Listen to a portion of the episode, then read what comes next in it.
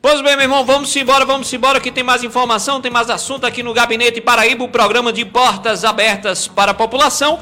E olha, a gente noticiou aqui na última terça-feira que a, o presidente da Caixa Econômica Federal havia dito que iria antecipar o pagamento da segunda parcela do auxílio emergencial, inclusive fez a liberação de um calendário de datas referentes ao, ao período de aniversário, nascimento e aniversário das pessoas.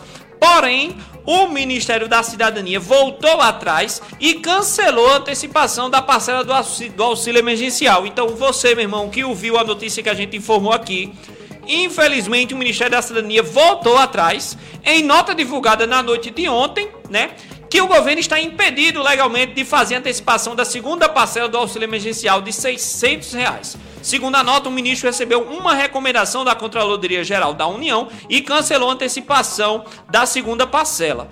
O Ministério da Cidadania explicou que, devido ao alto número de informais cadastrados, o recurso disponível para cada uma das três parcelas é de 32,7 bilhões. Já foram transferidos 31,3 bilhões e ainda serão avaliados cerca de 12 milhões de cadastros para a primeira parcela. Em função disso, o Ministério produziu nesta quarta-feira uma nota técnica e solicitou ao Ministério da Economia a previsão para uma suplementação orçamentária o mais rápido possível. Ou seja, o governo federal mais uma vez volta atrás de uma decisão, uma decisão que nesse caso é muito importante para a maioria da população brasileira que necessita desse auxílio, meu amigo Negão do Café, que já está sofrendo pelo atraso da aprovação e do pagamento da primeira parcela, porque o tanto de gente gente que ainda está na fila desses bancos e que ainda espera aprovação pelo aplicativo da Caixa Federal não está escrito o tanto de reclamação, aí o governo joga uma notícia dessa e aí volta atrás, prejudicando todo esse povo brasileiro. Infelizmente, mais uma ação negativa do governo federal.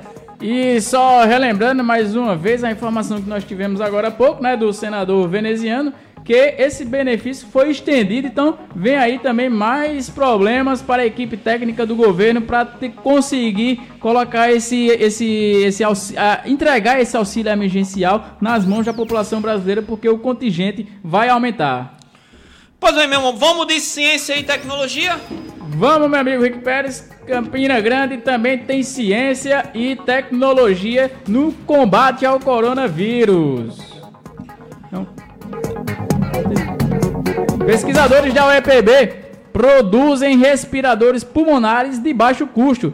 Os pesquisadores da Universidade Estadual da Paraíba em Campina Grande produziram um ventilador pulmonar de baixo custo para auxiliar no tratamento de pacientes mais graves do COVID-19, da COVID-19. A produção do equipamento é uma iniciativa da NUTS, do NUTS, que é o Núcleo de Tecnologia e Estratégias em Saúde da UEPB, que desde o início da pandemia vem desenvolvendo ferramentas para auxiliar no combate ao vírus. O coordenador do NUTS, o professor doutor Misael de Moraes, explicou para o Gabinete Paraíba como surgiu a ideia e como foi o desenvolvimento dos primeiros protótipos. Na verdade, quando, quando começou o primeiro caso aqui no Brasil, lá em São Paulo, nós fizemos uma reunião no NUTS e decidimos várias atividades a serem desenvolvidas. Isso não é uma ideia de uma pessoa só, é uma ideia de uma equipe. Né? E cada um ficou uma atribuição. O pessoal da engenharia de software, o pessoal das impressoras 3D, né? o pessoal das impressoras 3D, e eu, pela minha formação junto com o Whindersson, que é o nosso aluno de mestrado aqui, ficamos com essa atribuição do ventilador. Logo que surgiu a necessidade, vendo e estava acontecendo nos outros países, no, como eu falei no início, no primeiro caso e surgiu no Brasil, nós paramos todas as nossas atividades e tínhamos de projetos e vimos sendo, sendo desenvolvidos, paramos para focarmos em soluções para o coronavírus. Nós temos cerca de, acho, de nove produtos que foram colocados no mercado e, e cada dia surgindo mais novos produtos, todos eles extremamente inovadores, né, no ajuda ao combate a esse Covid-19. É, inicialmente, várias alternativas foram testadas, foram verificadas. E essa versão que está aqui, apesar de ser chamada versão 01, eu diria que é, na verdade, a 03, porque nós testamos duas outras versões que não, não davam resultado satisfatório. Até chegamos nessa versão, uma versão satisfatória, uma versão que atende e com materiais e componentes todo disponível no nosso mercado. Concluído em menos de um mês, o, a equipe da, do NUTS do Núcleo de Tecnologias Estratégicas em Saúde, é, enfrentou alguns desafios, como produzir um protótipo com capacidade de multiplicação por outras instituições de pesquisa e encontrar os materiais necessários, já que o comércio local encontrava-se fechado devido às medidas sanitárias da quarentena.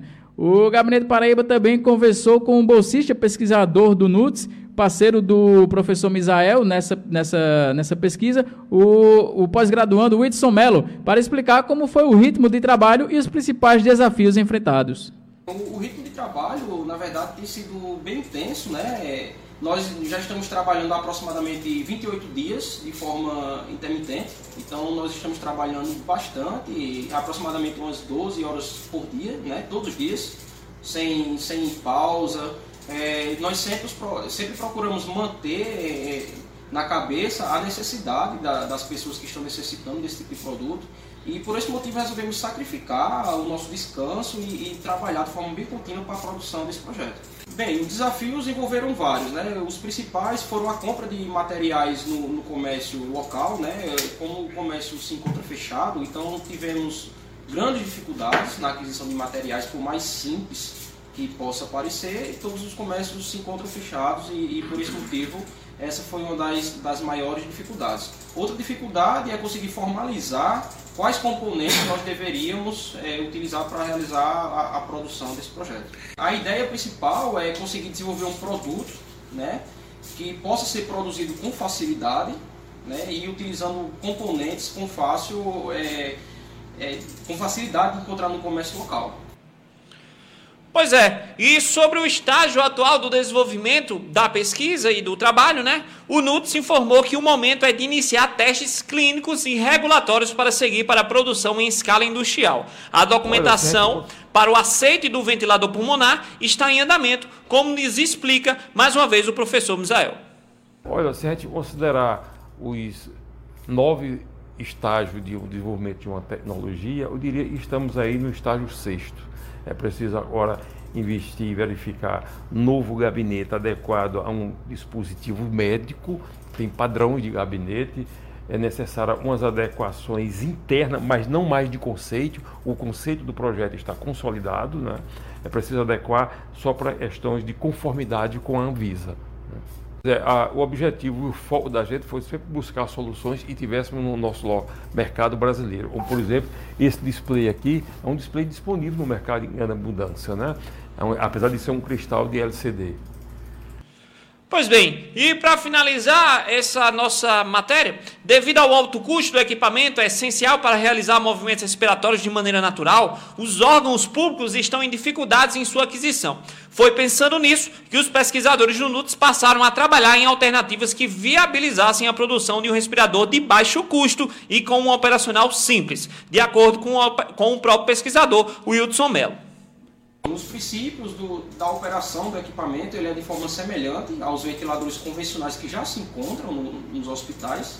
É, internamente ele funciona com uma combinação de válvulas. Essas válvulas, uma vez combinadas é, eletronicamente, elas podem oferecer ao paciente a pressão necessária, né? não somente a pressão, mas uma série de, de variáveis que podem ser determinadas pelo profissional de saúde, como frequência de respiração, tempo de inspiração, pressão máxima de inspiração, por exemplo, entre outras. Pois é, esse foi o Whitson Mello, pesquisador do NUTS da UEPB, que estão desenvolvendo um respirador, desenvolvendo um protótipo para ser a, aplicado aqui, entrega, negociado com as autoridades públicas para uh, um maior desenvolvimento desses produtos que possam ajudar a saúde local. E não para por aí. Professores paraibanos desenvolvem aplicativo para facilitar o planejamento docente na sala de aula. Olha só, Rick Pérez. Um grupo de professores da escola, da escola Pública de, de Esperança criaram um aplicativo chamado Sapientia, que permite quantificar e qualificar o desempenho de alunos em sala de aula. A iniciativa já foi contemplada pelo governo do estado com o prêmio Mestres da Educação e está programada para ser lançada oficialmente nos próximos dias. De acordo com o material divulgado, o aplicativo Sapiente é uma ferramenta de gamificação com reflexo no processo de ensino-aprendizagem 4.0. O Gabinete Paraíba entrou em contato com a equipe que desenvolveu o projeto para nos explicar um pouco melhor o que é isso e o que pode significar para o professor em sala de aula. Conosco aqui na linha está Jorge Elô, que é professor de História e Artes do Colégio Monsenhor José da Silva Coutinho em Esperança. Ele é uma das mentes idealizadoras por trás do projeto. Jorge Elô, seja muito bem-vindo aqui ao Gabinete Paraíba. Olá, boa tarde. Boa tarde, Jorge. Convite. Boa tarde, Jorge. É, Jorge, o que é o Sapientia e como ele ajudará a melhorar o desempenho do professor em sala de aula? Então, o Sapiente é uma plataforma, resumindo de forma bem direta, uma plataforma de monitoramento do desempenho qualitativo e que se utiliza da gamificação para engajar os alunos em sala de aula. Né? Ele surge, na verdade, de uma demanda, de um problema que a gente vai encontrar, inclusive, lá na LDB, uma lei, a lei de 96, né? No artigo 24, a gente vai ter no seu parágrafo 5 no inciso 1 dizendo que durante o percorrer do ano, do ano letivo, o desempenho qualitativo deve se sobrepor sempre ao quantitativo. Só que quando a gente vai para a realidade de sala de aula, a gente, enquanto professor, descobre diversas dificuldades para conseguir mensurar como é que funciona é, o desempenho qualitativo de cada um dos alunos, levando em consideração, muitas das vezes, que um professor tem diversas turmas e também diversos alunos, né?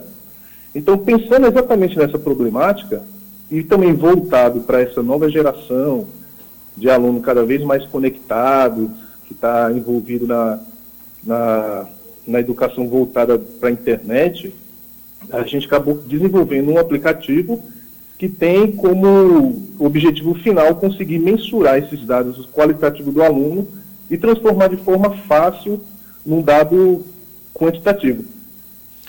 Pois bem, é, Boa tarde, meu irmão. Aqui quem está falando é Henrique Pérez. Muito seja bem-vindo mais uma vez, Jorge, ao nosso programa.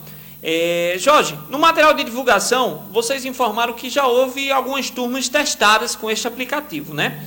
Como foi a recepção desses alunos e quais foram os resultados que vocês já obtiveram desses testes? Então, ele começa em 2019 é, enquanto ferramenta online, né? Era um site e a gente teve a, o primeiro ciclo de validação, que foi durante o ano de 2019. A gente já começou a perceber algumas coisas interessantes, porque a, a lógica que a gente usa, a gente acaba trabalhando a ideia da gamificação de recompensá-los com a moeda virtual, que a gente denominou de Sapiens Coins, e essa, essa moeda virtual tanto pode ser ganha, de acordo com resultados positivos, como pode ser perdida, de acordo com os resultados negativos, né? Como faltar, não fazer uma atividade, por exemplo. O que a gente conseguiu perceber é que os alunos se identificaram de tal forma, talvez é, por já fazer parte do universo deles, né, esse, esse universo de games, e eles acabaram se identificar de forma tão interessante com Sapiens Coins, que a lógica que a gente usava é, delimita a quantidade em 10 mil sapiens coins, né? Então, quer dizer, a nota 10 é equivalente a 10 mil sapiens coins. Só que o esforço que eles faziam para não perder, às vezes chegavam a, a, a, pontos que a gente pode considerar pontos é, ínfimos, né? No, no, sentido de que atividades que valiam é, 50 sapiens coins, que seria 0,05 pontos, eles faziam com tanto esmero e tanto esforço para continuar com aquela pontuação ali intacta. Né? A gente conseguiu perceber também que é, uma, uma, das ferramentas que a gente disponibilizou foi a capacidade de eles doarem essas moedas, né? Já trabalhando a ideia de um protagonismo do, dos alunos, a gente é, acabou disponibilizando essa facilidade. E aí a gente começou a perceber que em determinado momento a turma se juntava e fazia uma, uma espécie de fração de, de, quantidade de moedas que ia ser doada para ajudar aqueles alunos que, porventura, não tiveram um bom desempenho durante o percorrer do bimestre. Jorge, é, vocês utilizam uma expressão em inglês chamada gamificação. Explica aí para os nossos ouvintes o que significa essa expressão e o que é esse conceito de ensino 4.0. Pronto. A gamificação é quando você usa o design de jogo num contexto de não jogo. Né? Quem faz muito isso é, é são os, os, o, as empresas. As empresas usam muito desse tipo de, de recurso. Né? Por exemplo, um exemplo bem simples. aquele cartão fidelidade. Você vai no restaurante, compra um lanche, ganha um X, marca um X. Completa os 10X lá e ganha um, um lanche de graça, por exemplo. Isso aí já é um exemplo simples de gamificação, né? Ele está usando a estrutura de um jogo, que é o bingo, e está aplicando em um contexto de não jogo, que é a relação entre o cliente e a empresa. Na educação a gente faz a mesma coisa. A gente pega elementos como ranking, como a capacidade de você ter um chefe, um chefão, né? Como nos videogames, você tinha um chefão, então a gente cria um chefão dentro da plataforma e os alunos têm que se unir e realizar os desafios propostos para tirar esse chefão de cima do ranking, do primeiro lugar. A gente cria aquela, a, a ideia de ganhar medalhas através das recompensas que o aluno vai executando dentro da plataforma. Ou seja, a gente vai pegando elementos que existem na estrutura, no design do jogo, e vai aplicando na metodologia de ensino-aprendizagem. Né? E a educação 4.0 é um conceito que os teóricos da educação vêm trazendo e que faz, é, remete a essa transição que a educação vem, vem sofrendo a partir do momento que os, os aparelhos tecnológicos estão cada vez mais presentes no dia a dia das pessoas.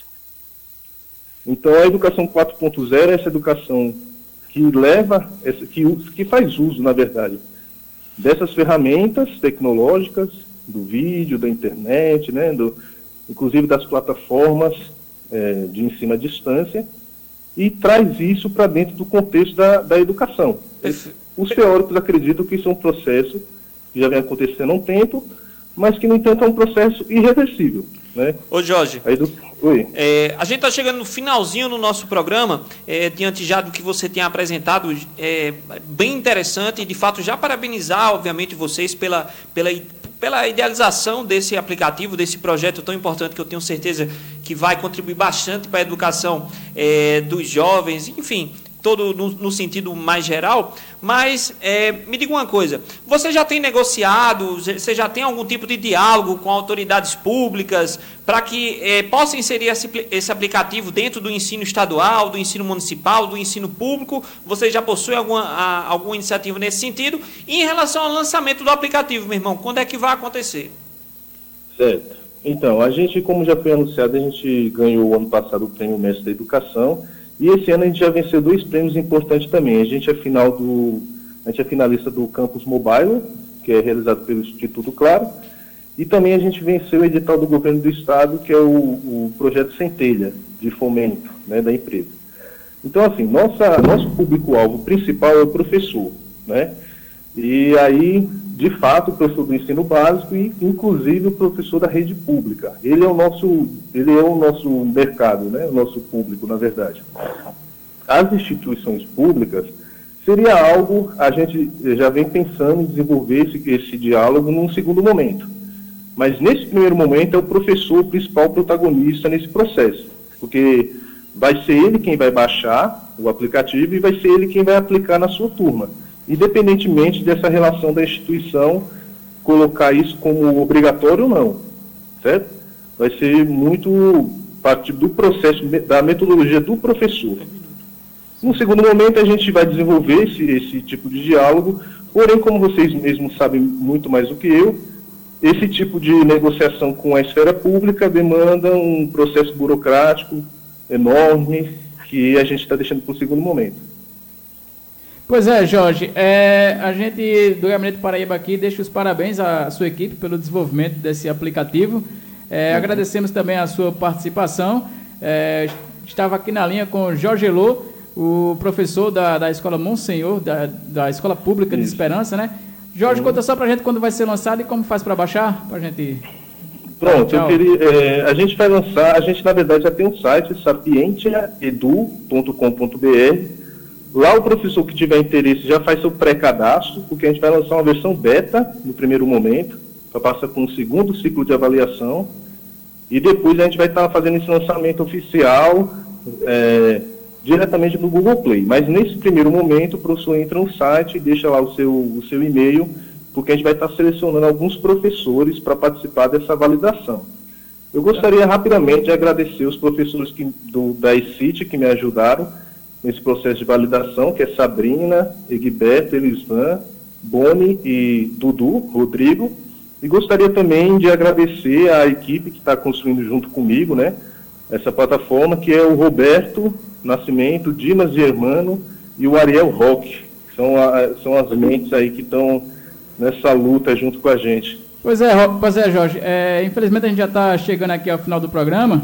A gente agradece mais uma vez aqui a sua participação. O, o Gabinete Paraíba se despede aqui da, dos nossos ouvintes. Não é? Estaremos de volta na próxima terça-feira, a partir das 17 horas, com mais notícias sobre Campina Grande, Paraíba, o Brasil e o mundo. Rick Pérez, dê o seu recado aí para a população de Campina Grande. Pois bem, meu irmão, só agradecer mais uma vez ao Jorge que esteve debatendo conosco, fazendo esse debate e apresentação desse aplicativo tão importante que é o Sapiente, que eu tenho certeza que vai ajudar e fortalecer a educação pública e geral do nosso país, a nossa educação tão necessitada.